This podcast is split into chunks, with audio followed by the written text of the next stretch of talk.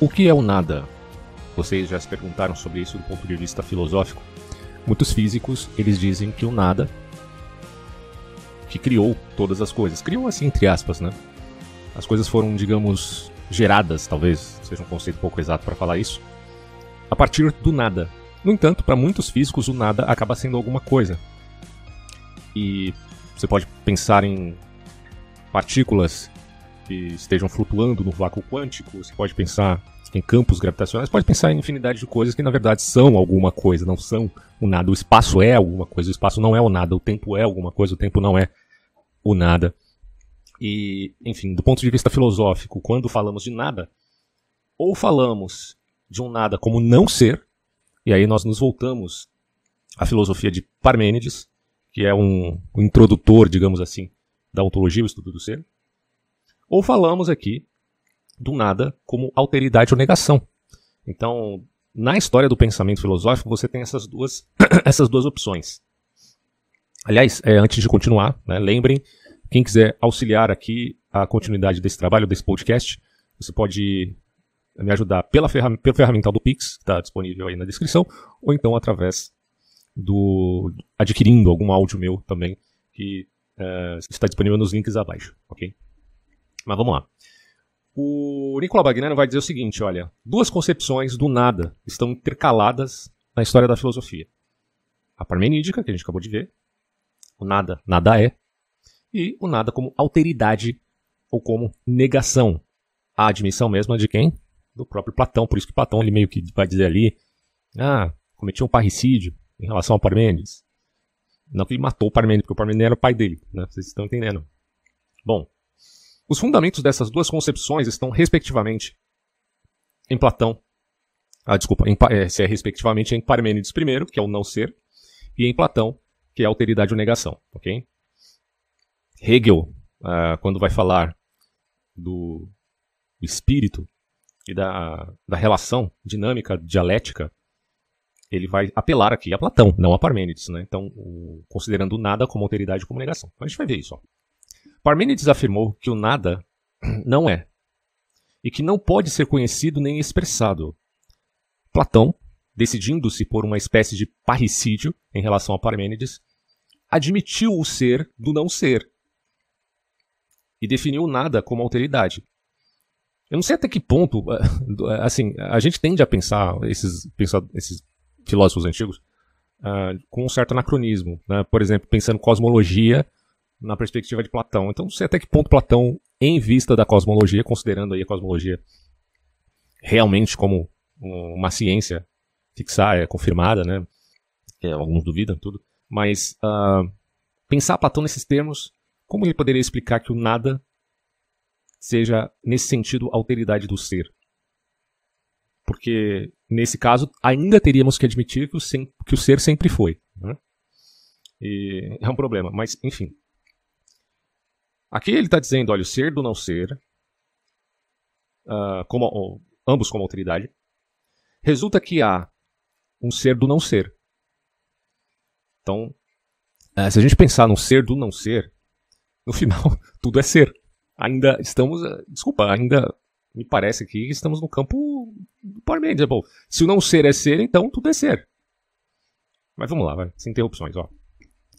Resulta que há ser, isso que Platão falando, resulta que há um ser do não ser, tanto para o movimento quanto para todos os gêneros, já que em todos os gêneros a alteridade que torna cada um deles outro transforma o ser de cada um em não ser, de modo que diremos corretamente que todas as coisas não são e ao mesmo tempo são e participam do ser.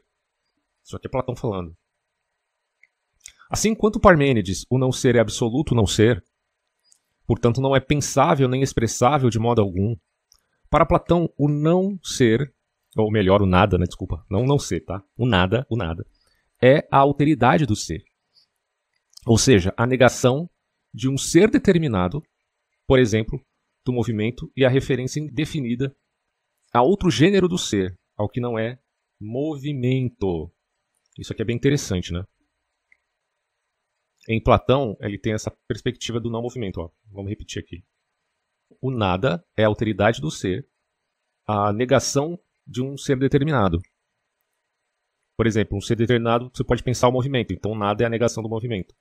E a referência indefinida a outro gênero do ser, o que não é movimento.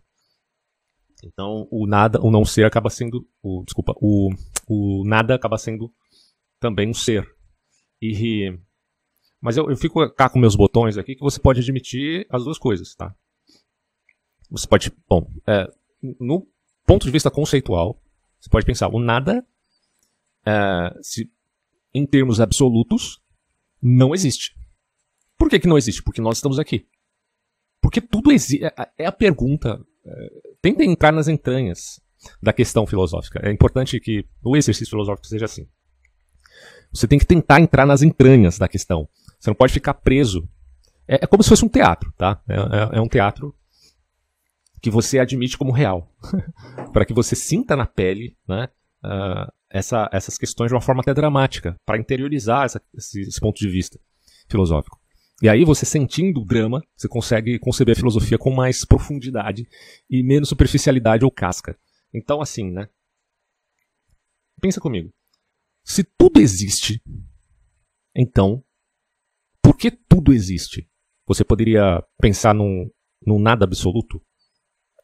No, assim, o testemunho da realidade a nós que podemos conceber a realidade inteligivelmente é a coincidência que eu vi falando aqui entre a inteligência e o inteligível, que nenhum, nenhum naturalista pode explicar.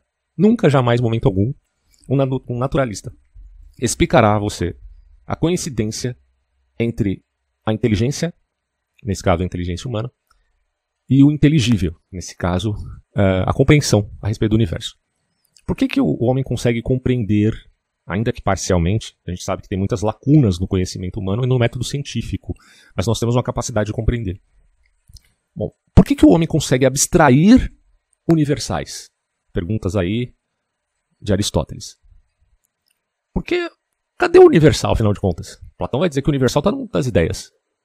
Aristóteles vai dizer que o arquétipo, o modelo, ou a forma, consideremos, está nos indivíduos. Ah, mas quando eu olho para um ser humano, eu estou olhando para um exemplar da espécie humana. Né? Alguém pode dizer dessa forma, no sentido taxonômico. Ah, um, assim, tem a espécie humana, é, são animais mamíferos, racionais, certo? E, uh, e ele, o indivíduo aqui a colar, é um exemplar da espécie. Tá, mas onde está a espécie. A pergunta é: onde está o universal? Você sabe me responder isso? Não está em lugar nenhum. Quer dizer, para Platão está, né? Pra, pra, para Platão está no hiperurânio, no mundo das ideias. As formas perfeitas. É... Mas para Aristóteles, cadê, afinal de contas? Porque a realidade perene que nós estamos vendo aqui é eu quando eu me vejo no espelho, ou quando eu olho para o outro e vejo um semelhante meu. No fundo, a espécie está no indivíduo, e não o indivíduo necessariamente na espécie. Do ponto de vista, claro, do ponto de vista lógico, você pode pensar que o indivíduo está na espécie. Do ponto de vista ontológico, é a espécie que está no indivíduo. Porque se todos os indivíduos são extintos, a gente teve muitas extinções no decorrer das eras terrestres, muitos animais, não existem mais. Inclusive um que eu gosto bastante, que é o tigre dente de sabre. Adorava esse bicho. Uh, não, não existe.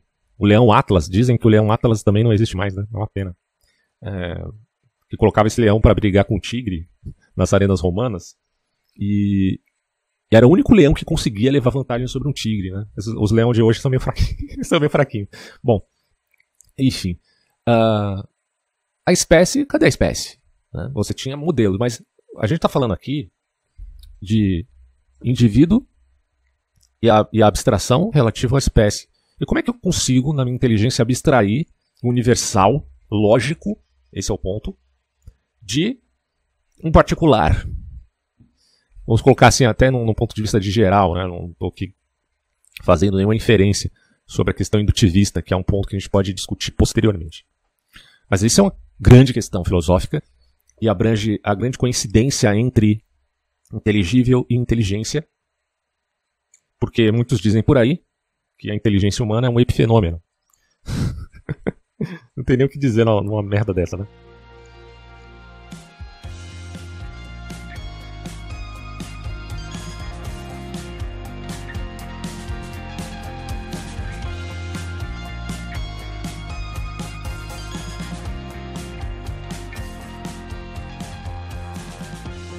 Que acontece? Voltemos aqui ao texto.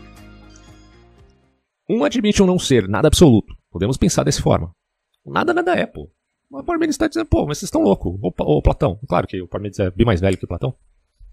E Platão herdou as ideias de Parmênides, mas, é, é, enfim, Platão estava lidando ali com os Eleatas e, portanto, tem essa herança do pensamento parmenídeo.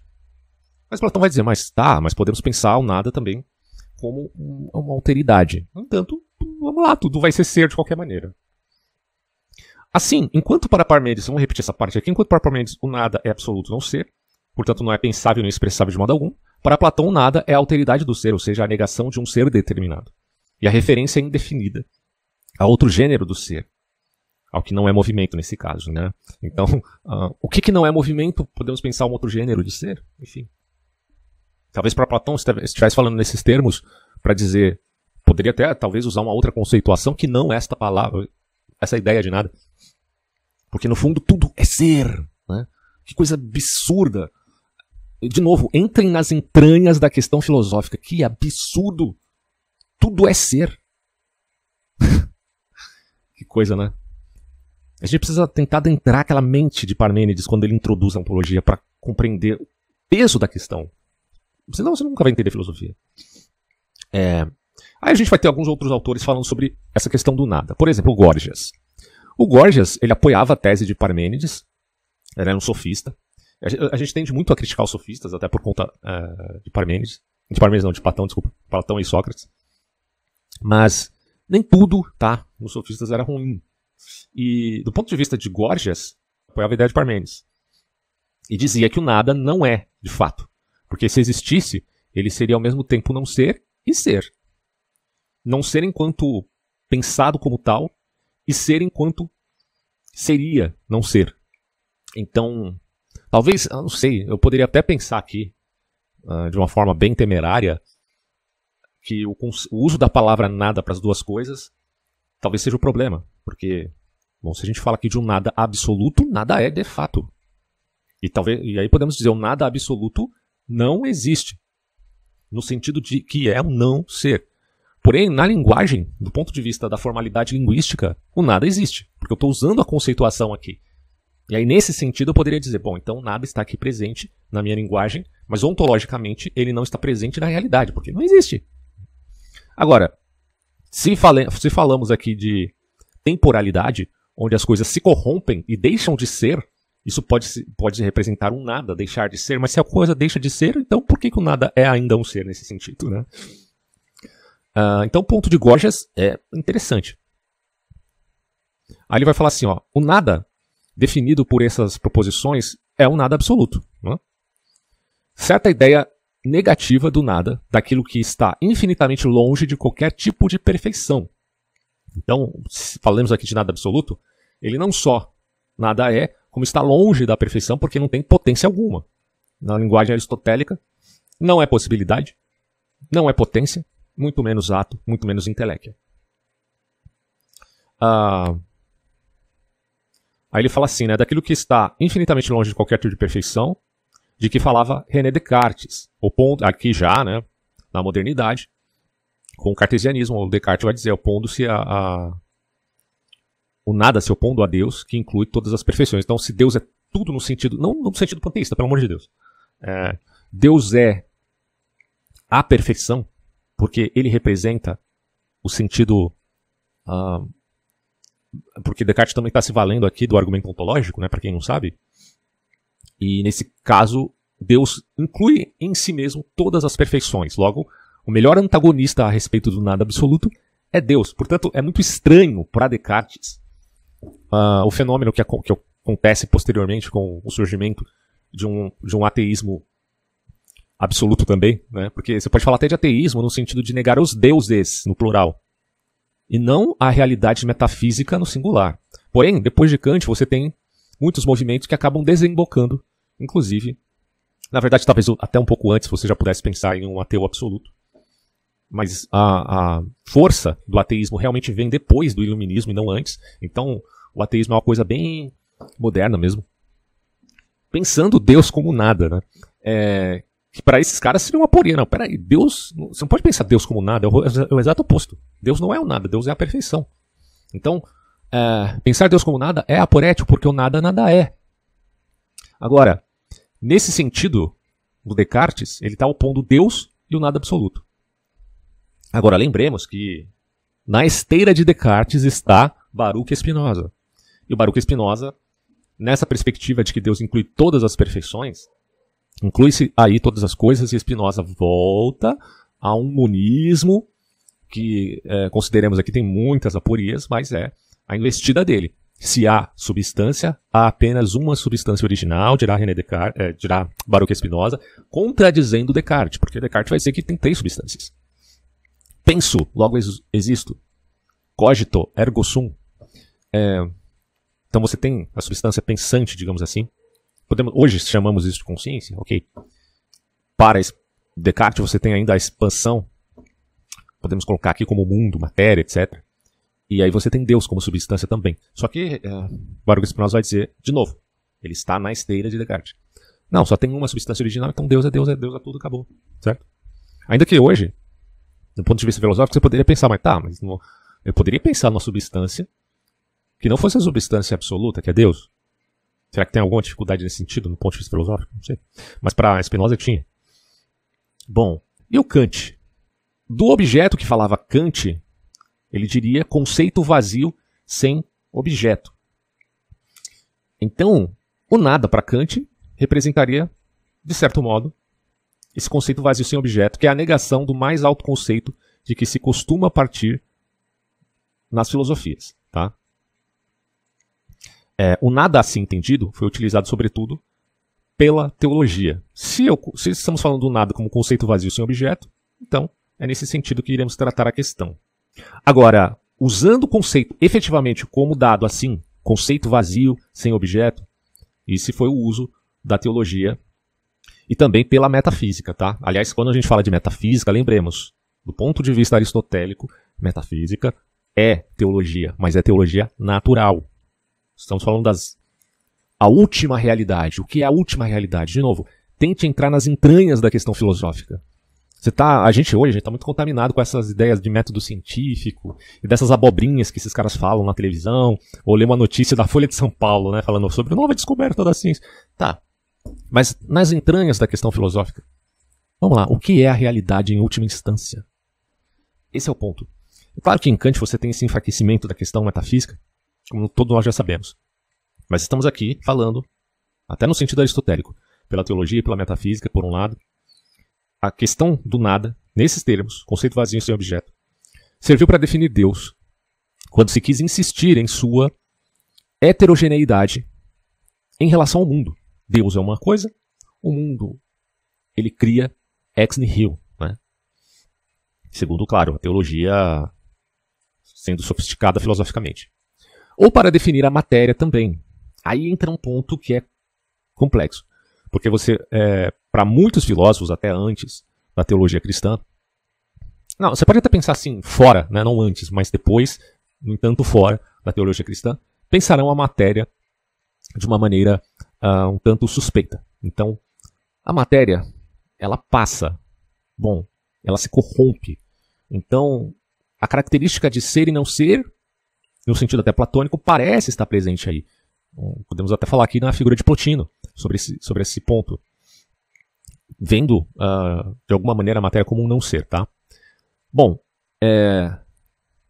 aí ele fala assim, a diferença de Deus é heterogeneidade em relação ao mundo, ou para definir a matéria, quando se quis insistir em sua heterogeneidade em relação às coisas. Por outro lado, serviu para introduzir no ser uma condição ou um elemento que explicasse certas caracteres dele. O primeiro uso ocorre frequentemente na teologia negativa. Essa teologia é chamada teologia apofática. Você pode citar aqui Scotus de Erigena, que já havia identificado Deus com o nada. No sentido da teologia apofática, não podemos falar nada a respeito de Deus, porque Deus é superessência, acima da substância, certo? Se Deus é superessência, acima da substância, então a gente já ultrapassa a questão espinosista de dizer que Deus é a única substância, porque nesses termos, pelo menos para Erigena, Deus é superessência. E porque o nada é, por outro lado, a negação e a ausência da essência ou substância. Se Deus é superessência, está acima da substância, e o nada é a negação ou ausência da substância, ou das essências em geral, então você tem uma coincidência entre Deus e o nada. Então é nesses termos que ele está colocando. Porque, bom, Deus é superessência, está acima da substância. O nada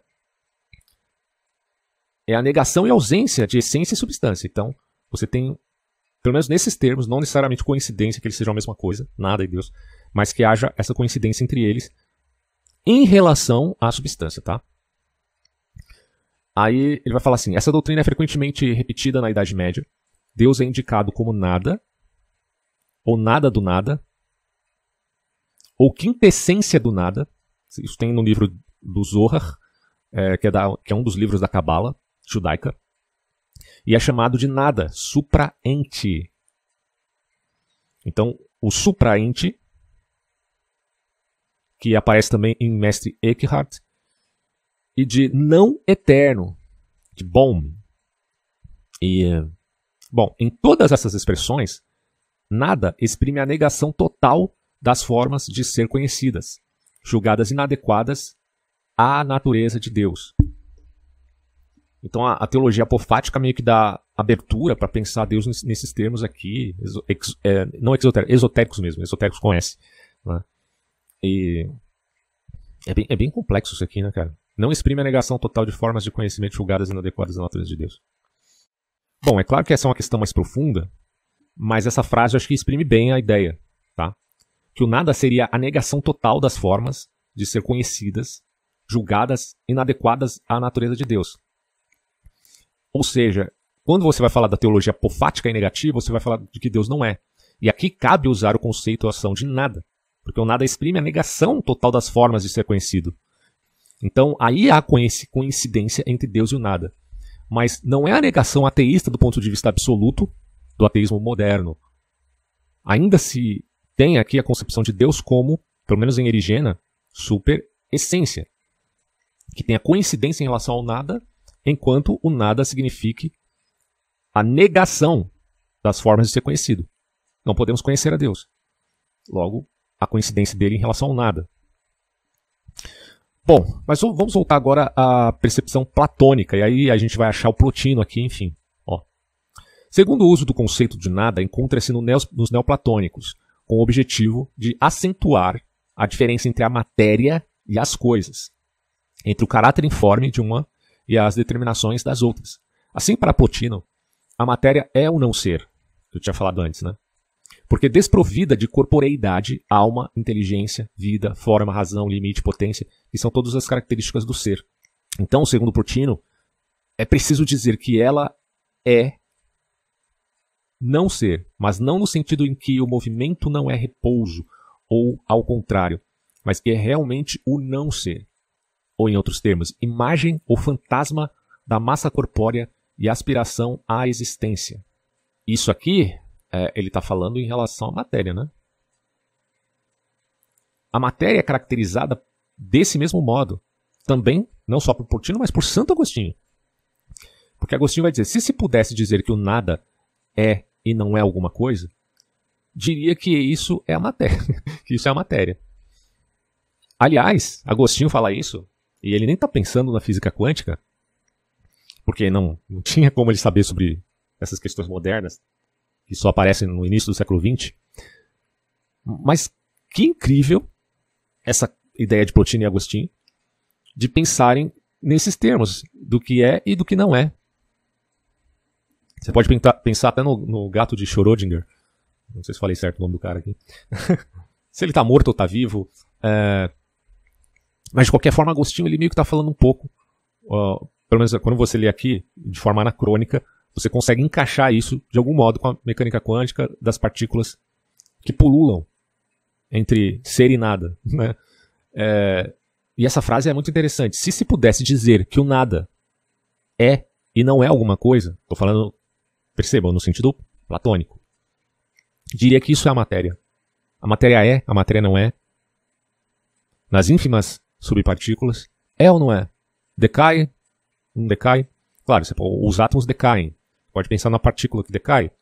Mas, enfim, no fundo, você está imaginando aqui, nas últimas partículas conhecíveis, digamos assim, que o que, que elas são, ou o que, que elas, na verdade, elas são ou não são, né? E aí a gente vai ver o Hegel. Seguinte, ó. O terceiro uso encontra-se na filosofia moderna. A gente já tem isso em Plotino e Agostinho, vai aparecer em Hegel. E visa o, a resolver o ser no devir, ou a possibilidade em impossibilidade. Que eu acho um aporético pra caramba, você querer resolver o ser no devir. Né? Mas o devir, como o devir é vir a ser, significa, portanto, que para que alguma coisa venha a ser, implica também que ela venha a se corromper. Né?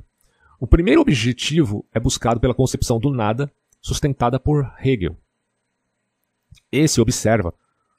Uh, aí o, o Abagnano dá um colher de chá aqui, ele observa corretamente que o velho ditado. Vamos avaliar isso melhor, né? Calma lá, não precisa ficar elogiando, cara.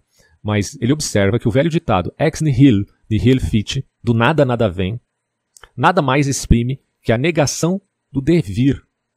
Então, nihil nihil fit, se minha pronúncia não ficou muito boa, pelo menos você já sabe o que significa, acaba sendo uma negação do devir. Do nada, nada vem. Bom, então, e o devir? Contra essa negação, é, nesse sentido ele está correto mesmo, né? Contra essa negação, afirma a indissolubilidade e a conversibilidade recíproca do ser e do nada. Então, é indissolúvel e a conversibilidade é recíproca do ser e do nada. E Hegel vai falar assim, ó. Do ser e do nada, cumpre dizer que em nenhum lugar, nem no céu, nem na terra, existe alguma coisa que não contenha em si tanto o ser quanto o nada. Cara, desculpa, aí aí é Hegel que está falando. Né? Quer dizer, ele está dizendo, ele, ele, quem é o Hegel para falar uma coisa dessa, cara? Que nem no céu, na Terra, tudo bem. Né? No campo imanente, tudo bem. Mas você está dizendo que nem no céu existe alguma coisa que não contém em si o ser e o, e o nada? Isso abre espaço para a ideia de que Deus se transforma né? E entra em, contra, em, em, contraposição à perspectiva aristotélica de um Deus que, que é ato puro. Para mim, isso é poético. Bom, é, você pode estar falando aqui de, de ex nihil nihil fit. Bom, não, não, nada nada vem, isso é uma negação do devir. Mas é, você está dizendo que a existência é só devir? Bom, aí ele fala assim, né, o Abagnano. Sem dúvida, quando se fala de certo algo e de algo de real, essas, de, essas determinações não se encontram mais em sua completa verdade, em questão como ser e como nada, mas encontram-se numa outra determinação, e são entendidas, por exemplo, como positivo e negativo. Então, ao invés de você falar ser e nada, você fala positivo e negativo. Tá? Você vai usar uma conceituação aqui é, que tem muito mais a ver com, com a possibilidade de uma realidade e de um ser no não ser, ou melhor, um ser no nada, porque o nada, na verdade, aqui é apenas negação, ele não é uma coisa nada absoluta. Mas o positivo contém o ser e o negativo contém o nada, como base absoluta. Assim, mesmo em Deus, aí que isso aqui é bizarro, bizarro isso aqui. Segundo Hegel, tá? É, mesmo em Deus, a qualidade, atividade, criação, potência, etc., contém essencialmente a determinação do negativo. Mas isso quem está falando é Hegel. Essas qualidades consistem na produção de um outro. A característica desse tipo de doutrina é a tese que o nada é o fundamento da negação e não a negação do nada. Ah, isso é expresso por Hegel no trecho citado quando ele diz que o positivo e o negativo contêm o nada, como base abstrata. É...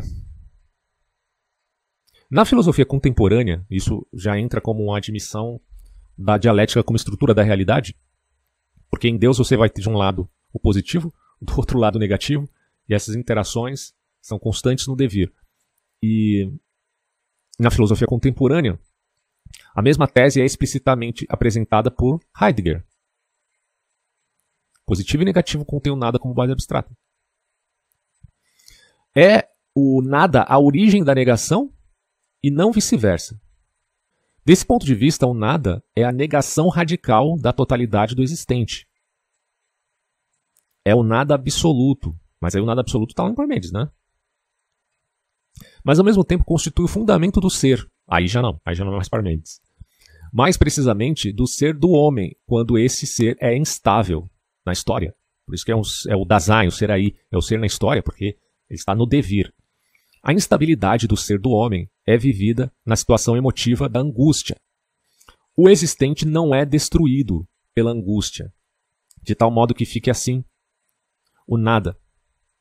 E como poderia ser diferente, visto que a angústia se encontra na mais completa impotência perante a existência em sua totalidade? Na realidade, o nada revela-se propriamente com e no existente. O nada revela-se com o existente e no existente, na medida em que este nos escapa e se dissipa em sua totalidade. Isso significa que o nada é vivido pelo homem na medida em que o ser do homem não é e não pode ser todo o ser. Mas entenda aqui, né? À medida que, em que o ser do homem, que é a existência, não é e não pode ser todo o ser. O ser do homem consiste em não ser o ser em sua totalidade, não é o nada do ser. Por isso, Heidegger diz que o nada é a própria anulação. É precisamente o próprio nada que anula. E que ele é a condição que possibilita em nosso ser aí, o Dasein, a revelação do existente como tal. O existente se revela porque há um contraste, digamos assim, em relação ao nada. Há sempre esse contraste entre o ser e o nada. Ah, o problema e a procura do ser nascem do fato de o homem não ser todo o ser. De que seu ser é o nada da totalidade do ser. Uh, aí você tem o Sartre, que substituiu a noção de existência pela de consciência, mas continua a interpretá-la como ser do homem, que é o nada do ser, e termina assim por repetir os conceitos de Heidegger. O Sartre ele vai dizer assim: o nada não é. O nada foi. O nada não se nadifica. O nada. É... Aí tem uma palavra que está com a grafia errada. Não dá nem para isso aqui, velho. Vamos considerar que o nada não se nadifica, ponto. Portanto, deve existir um ser que não, pode, que não poderia ser em, o em si, tá? cuja propriedade é anular o nada, regê-lo com seu ser, sustentá-lo perpetuamente com sua própria existência, um ser graças ao qual o nada chega às coisas. Esse ser é a consciência, que sendo constituída por possibilidades, é sempre aberta para o nada, é, está né, sempre aberta para o nada. Sempre fica aberta a possibilidade de que ele se revela como nada mas, pelo simples fato de se aventar que um existente possa resolver-se como nada, toda pergunta supõe que se realize em recuo nadificador em relação ao dado, que se torna simples apresentação oscilando entre o ser e o nada. Desse modo, o homem tem a possibilidade de circunscrever um nada que o isole, de colocar-se fora do ser para questioná-lo e subtrair-se à sua totalidade, Está claro o que, está, o que essas especulações sobre o nada pretendem sugerir. O ser do homem, constituído por possibilidades que, como tais, podem não se realizar e que, em todo caso, excluem o ser completo ou total. E manifestando-se, portanto, de modo eminente, eminente, na dúvida, no problema, na projeção, etc. E o nada do tudo do ser. Trata-se de especulações que querem definir o finito, utilizando dois infinitos, o tudo e o nada. Nesses termos, né, o tudo e o nada são dois infinitos. É, e aí você tem um positivo e um negativo. E dá uh, uma volta toda e chega no zoroatrismo. Né? Aí você tem aqui, voltando, né, ele, ele volta agora para Platão, saindo do neoplatonismo, tá, que de onde se deriva tudo isso, se derivou Hegel, se derivou primeiro Agostinho, depois Hegel, depois é, Heidegger e Sartre, Bom, mas vamos, vamos voltar agora para Platão. Ó. A segunda concepção fundamental do nada, cujos fundamentos estão em Platão, considera o nada como alteridade ou negação. Beleza? Beleza. Segundo essa concepção, não há nada absoluto. Então, você simplesmente considera isto. Tudo é ser, porque não tem, não tem essa de nada absoluto. O nada, na verdade, é apenas uma alteridade em relação ao ser. Tá? É a negação. Você tem esse lastro, portanto, agora, que a gente acabou de ver em Portino, em Heidegger, em Hegel, antes dele. Mas aqui já começa com essa admissão, tá? Não há nada absoluto. Aquilo que, na terminologia kantiana, é a negação de todo objeto. Nessa terminologia, o nada é apenas privação de alguma coisa. Ponto. Não vamos complicar muito. O nada absoluto não existe.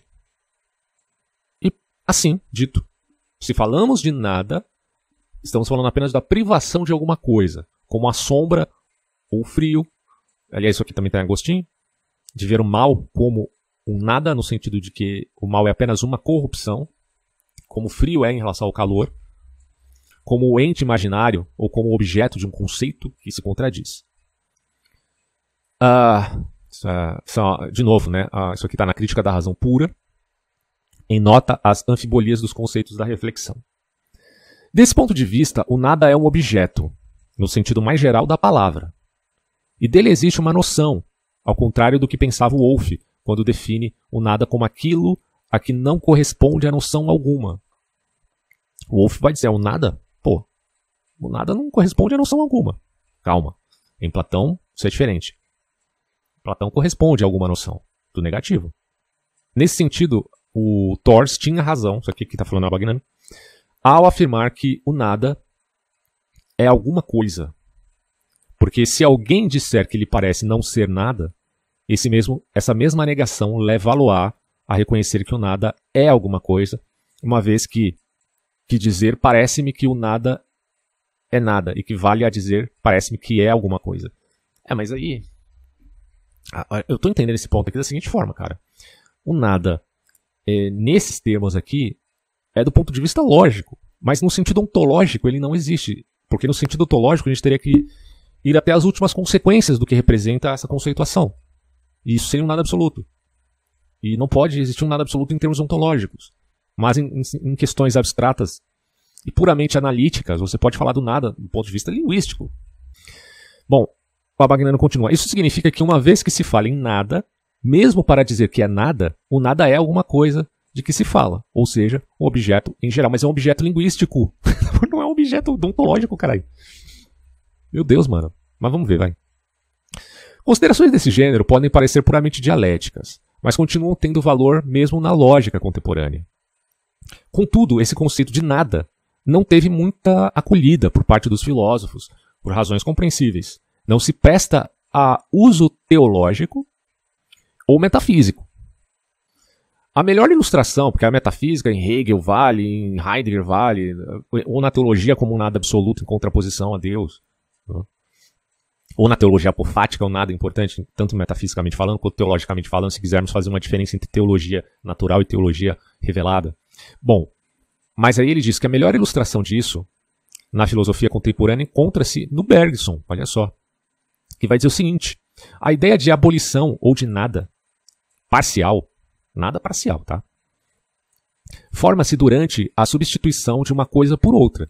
A partir do momento em que tal substituição é pensada, por um espírito que preferiria manter a coisa antiga no lugar de, da nova, ou que, pelo menos, concebe essa preferência como possível. Olha só o contraste que ele está colocando. Nada como abolição é um nada parcial. Então, não estamos nem sequer falando aqui de nada absoluto. Do lado subjetivo, implica uma preferência. Do lado objetivo, uma substituição. Não passa de uma combinação também, ou antes, de uma interferência entre o sentimento de preferência e essa ideia de substituição. Isso significa que se diz não há nada quando não há a coisa que esperávamos encontrar ou que poderia haver e que a ideia do nada absoluto é uma pseudo-ideia tão absurda quanto a de um círculo quadrado. Do ponto de vista lógico, não faz sentido falar de nada absoluto, porque no fim das contas tudo é ser. E o ser tem a qualidade, no, na, no vir a ser, no devir, ele tem a qualidade de transformação e de mudança. Tá? Bom, no fundo, o nada absoluto não existe, o nada absoluto é um círculo quadrado, segundo Bergson. Pode-se insistir um pouco menos no aspecto subjetivo desse conceito de nada, e mais no aspecto objetivo. Pode-se pode dizer, por exemplo, que o nada exprime a negação ou a ausência de uma possibilidade determinada, ou de um grupo de possibilidades, sem recorrer à noção de preferência ou de substituição. Mas, o, a, mas a análise de Bergson continua substancialmente correta tanto em sua tese positiva quanto na negativa. Segundo o Abagnan, é a opinião dele, né? Mas é, é, parece fazer muito sentido mesmo, cara. Quando você pensa num nada absoluto, você não pode admitir que esse nada absoluto exista. Tipo, não faz sentido. É um, é um círculo quadrado, né? Uh, ademais, está em conformidade com o conceito dos lógicos contemporâneos sobre a negação. Por exemplo, com, com o que Carnap expôs numa crítica ao conceito do nada de Heidegger, que se tornou, inclusive, muito famosa. Né? No, no conceito de nada, né, segundo Carnap, estão incluídos todos os vícios da metafísica. E ele afirmou então que a única noção de nada logicamente correta é a negação de uma possibilidade determinada. Portanto, dizer não há nada lá fora significa não há alguma coisa que esteja fora. E como a negação de que alguma coisa está lá fora implica que alguma coisa poderia estar lá fora, nesse sentido, a negação é a exclusão de uma possibilidade determinada. E consideremos aqui uma distinção entre o que é linguístico, aí eu que estou falando isso, e o que é ontológico. Você pode você sempre usa essa conceituação nada no sentido linguístico para ser uma contraposição ao positivo, o negativo e positivo. Mas você não está utilizando a conceituação nada absoluto quando você utiliza a ideia de nada ou conceito de nada na linguagem cotidiana, na linguagem científica ou na física. Você vai utilizar a conceituação nada, mas nunca no sentido de um nada absoluto, mas sim de uma, neg de uma negatividade. Ou até nas palavras de Carnap, né? no sentido aqui de uma possibilidade determinada que fora excluída, tá? Então, bom, é, é, um tema de fato muito complexo, certo? Mas eu, parto, eu admito o pressuposto teológico no sentido de que o nada, realmente nada é, como Parmênides é, dizia. Isso do ponto de vista ontológico. Do ponto de vista ontológico, nada, nada é. Mas eu concordo também com Platão de que você utiliza a concepção de nada na linguagem, ou, ou melhor, né, você utiliza a concepção de nada como alteridade, tá? Mas essa alteridade tem uma relação muito mais linguística da correlação, é uma relação linguística da correlação ontológica que há entre o ser e o não ser. Uh, não ser no sentido assim, né? Devir. Você está dentro de um devir. E as coisas estão acontecendo e estão se transformando. E nesse dever você tem possibilidade, você tem potência, você tem ato, você tem corrupção do ato. Você, tá em, você tem uma. Eu não, quero, eu não quero falar em constante transformação no sentido heraclitiano, porque Heráclito tem um monte de aporia também. Né? Ah, na verdade, se a gente for ver, cara, essa coisa do nada, ela acaba nos levando, de novo, àquela discussão, velha discussão entre Parmênides e Heráclito, Heráclito fala do pantarreio, tudo flui, e Parmênides fala do, né, é, de que tudo é ser e, e a movimento devir é uma ilusão. É bem complicado. Mas, do ponto de vista linguístico, é adequado você utilizar essas conceituações, tudo, nada, são de caráter é, também metafísico, mas não no sentido de admissão de, desse supersensível de um nada absoluto. Porque aí não faz sentido. E aí nós voltamos à questão visceral, nas entranhas da filosofia, nas palavras de inúmeros filósofos, incluindo o, o famoso Leibniz. Nós estamos aqui. E o nada que nós temos sempre está correlacionado ao ser, como possibilidade de corrupção, certo? Fora isso, não existe nada absoluto. Desculpa, né? E, aliás, até para deixar esse entender bem claro, eu fiz um texto aqui para a gente, enfim, ter essa síntese. Claro, vocês podem, enquanto estudiosos aí de metafísica, questionar isso, na medida do possível. Mas essa é a minha atual conclusão, certo? É o seguinte, eu escrevi: o nada, nada é. O nada não existe. Até aí não, não teve nenhuma novidade, a gente já viu que Parmênides pensava assim. Mas o nada, se fosse nada em absoluto, não seria alteridade. Logo, se o nada é, é o não ser do ser. Porque quando você diz que o nada, nada é, você está dizendo que ele não é. E comporta aí o é, entenda-se a cópula ele é isto, aquilo, aquilo outro. O é representa alguma coisa, tá? Mesmo que seja o não ser. Ah, então, assim, se o nada é, é o não ser do ser. Mas em relação ao dever, não que não haja devir, mas que há transformação. Inclusive, se há mesmo transformação no universo, há quem conteste. Consideremos a teoria A e a teoria B do tempo, que aliás já tem um vídeo, um, vídeo, não um áudio, melhor dizendo, um podcast gravado para postar aí para vocês depois. Mas enfim, Parmênides, ele fala da impossibilidade do fluxo contínuo, enquanto Heráclito da impossibilidade do atomismo temporal. Você imagina, o, falamos aqui de atomismo no sentido de que existe eh, matéria no universo que está dentro do espaço, tá? Ah, nesse sentido, podemos falar de atomismo, ainda que né, o conceito de átomo não corresponda à partícula ínfima. Tem mais partículas, subpartículas mais ínfimas que o átomo, mas essa é apenas uma questão conceitual ao longo do tempo, certo? No fundo, se quisermos falar de átomo eh, no sentido linguístico que quis falar ali Demócrito, você teria que se referir aí à subpartícula mais ínfima possível. De qualquer maneira, isso não combina necessariamente com o que os antigos pensavam. Mas não podemos falar de atomismo no sentido temporal, onde cada momento é um momento atômico. Na verdade, não podemos, vírgula, porque alguns podem pensar dessa maneira. Vide é, essa questão da teoria A e teoria B do tempo. Uh, Heráclito, defendendo Pantarrei, ele vai dizer não, não podemos admitir atomismo temporal, pelo amor de Deus, as coisas são um fluxo contínuo. Mas é lógico que ele tem as suas aporias também, não cabe aqui falar, mas eu abordo isso em outros podcasts. E se Parmênides admite, não, não que ele admita, mas ele admite o ser imóvel, mas alguém pode, se valendo dessa ideia de Parmênides tentando sofisticá-la ou mudá-la, não necessariamente sofisticá-la, mas mudá-la, pensar num atomismo onde cada momento é um momento atômico e, portanto, esses momentos atômicos são diferentes e caberia perguntar por que, que eles coincidem um com o outro da relação causa-efeito? Caberia perguntar isso, certo? Ninguém vai responder, até, até o presente momento ninguém vai responder, porque não há como fazermos essa dimensão a priorística tá, entre atomismo temporal. Bom, mas o Parmênides poderia dizer: não há de vir. E se há nada, há de vir. Aí é que está o ponto, né?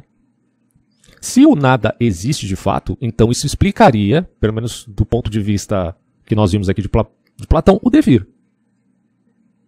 Porque pensaria Platão nesses termos, que dizer que nada, nada é, acaba por inviabilizar o vir a ser. Mas se falamos de nada em termos linguísticos, isso se refere à mudança e não a um não ser absoluto. Porque nada em sentido abstrato é um não, tá? É uma negação. Mas ainda assim, é em sentido formal e lógico. Não no sentido ontológico. Então essas duas coisas têm que ficar bem alocadas. O que, é lógico, o que, é linguístico, o que é formal e o que é ontológico. Não são necessariamente iguais. No fim de tudo, o que nós temos é o ser. Mas não que tudo seja a imanência de ser do infinito devir, conforme a gente viu no Hegel. Porque, meu Deus do céu, cara, isso não faz sentido algum. O infinito devir uh, da relação onde nem Deus escapa.